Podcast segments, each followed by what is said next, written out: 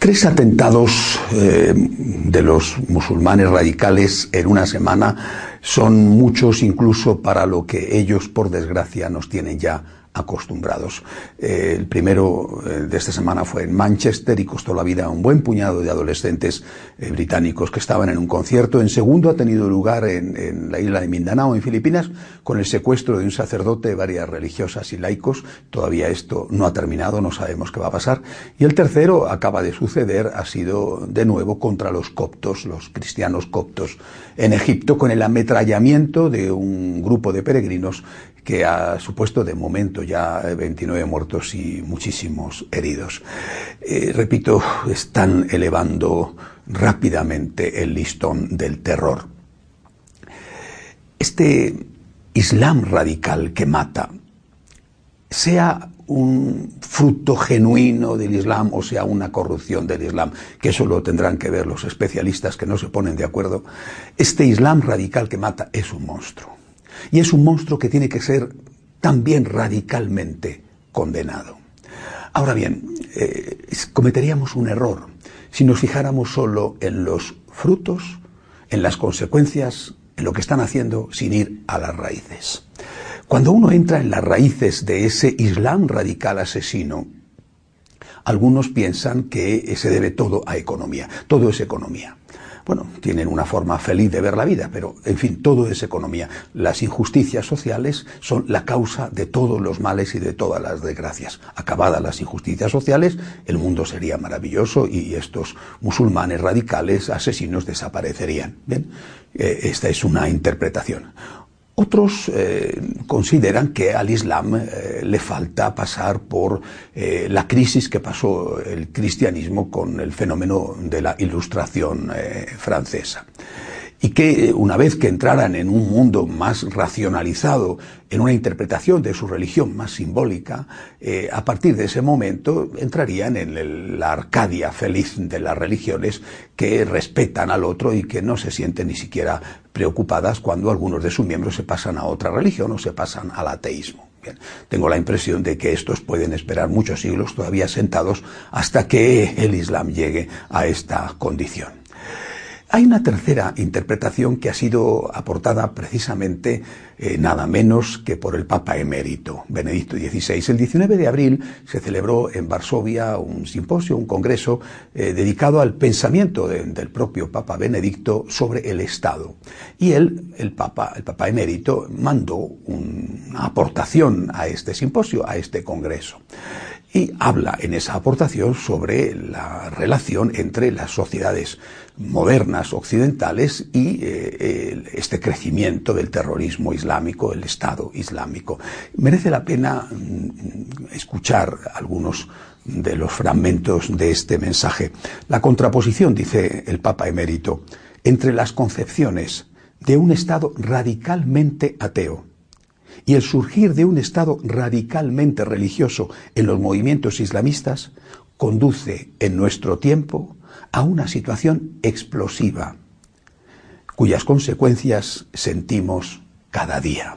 Es decir, para el Papa, para el Papa emérito, la situación también está, la, la, causa de lo que estamos sufriendo también está relacionada con el surgimiento de otro Estado radical en Occidente. Es decir, hay un radicalismo religioso, pero hay un radicalismo ateo en Occidente. Y ambos se alimentan recíprocamente.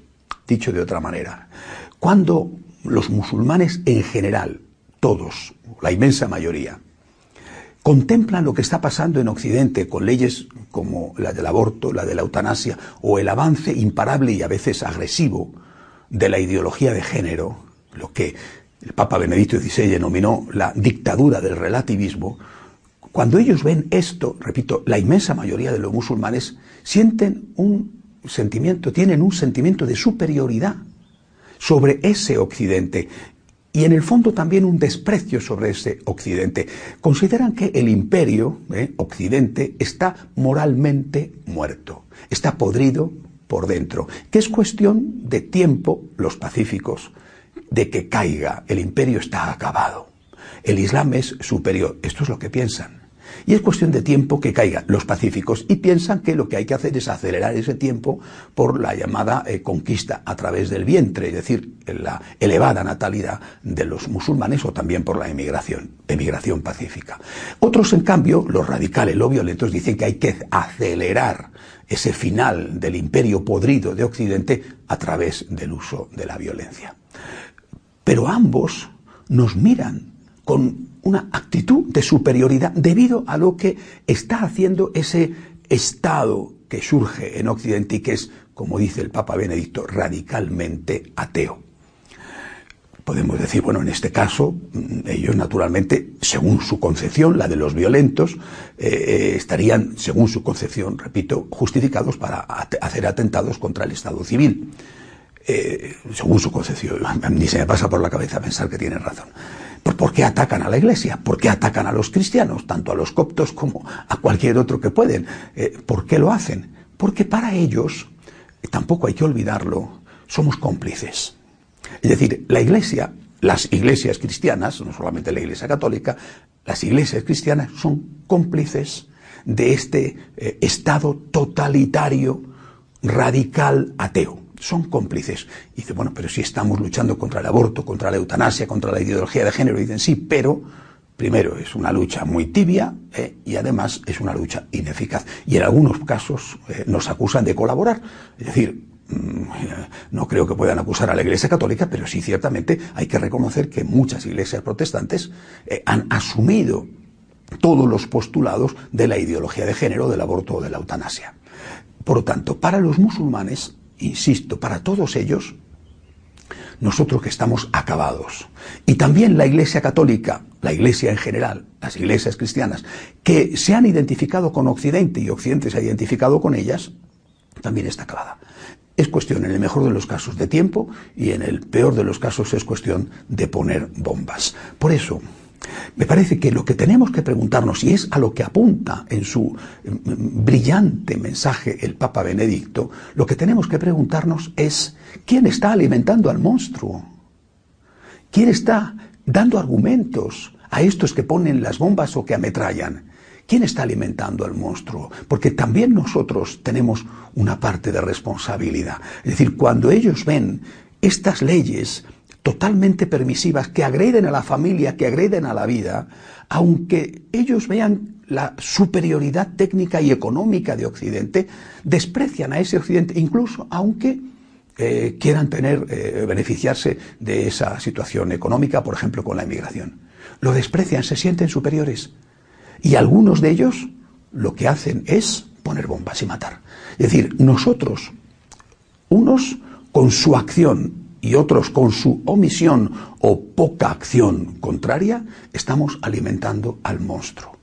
De alguna manera, el radicalismo islámico, no digo totalmente porque sería demasiado sencillo encontrar una sola causa, pero de alguna manera el radicalismo islámico está siendo justificado por el radicalismo ateo de Occidente.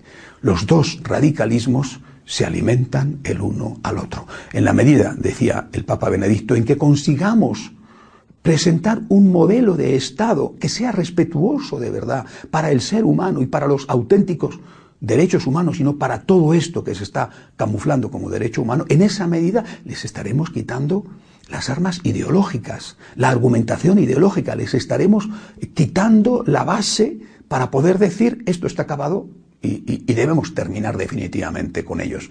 Si Occidente está acabado porque Occidente es ese radicalismo ateo, eh, es inevitable que el Islam entre.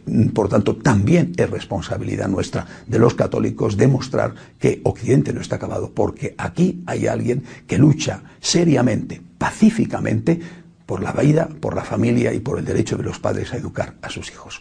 Hasta la semana que viene, si Dios quiere.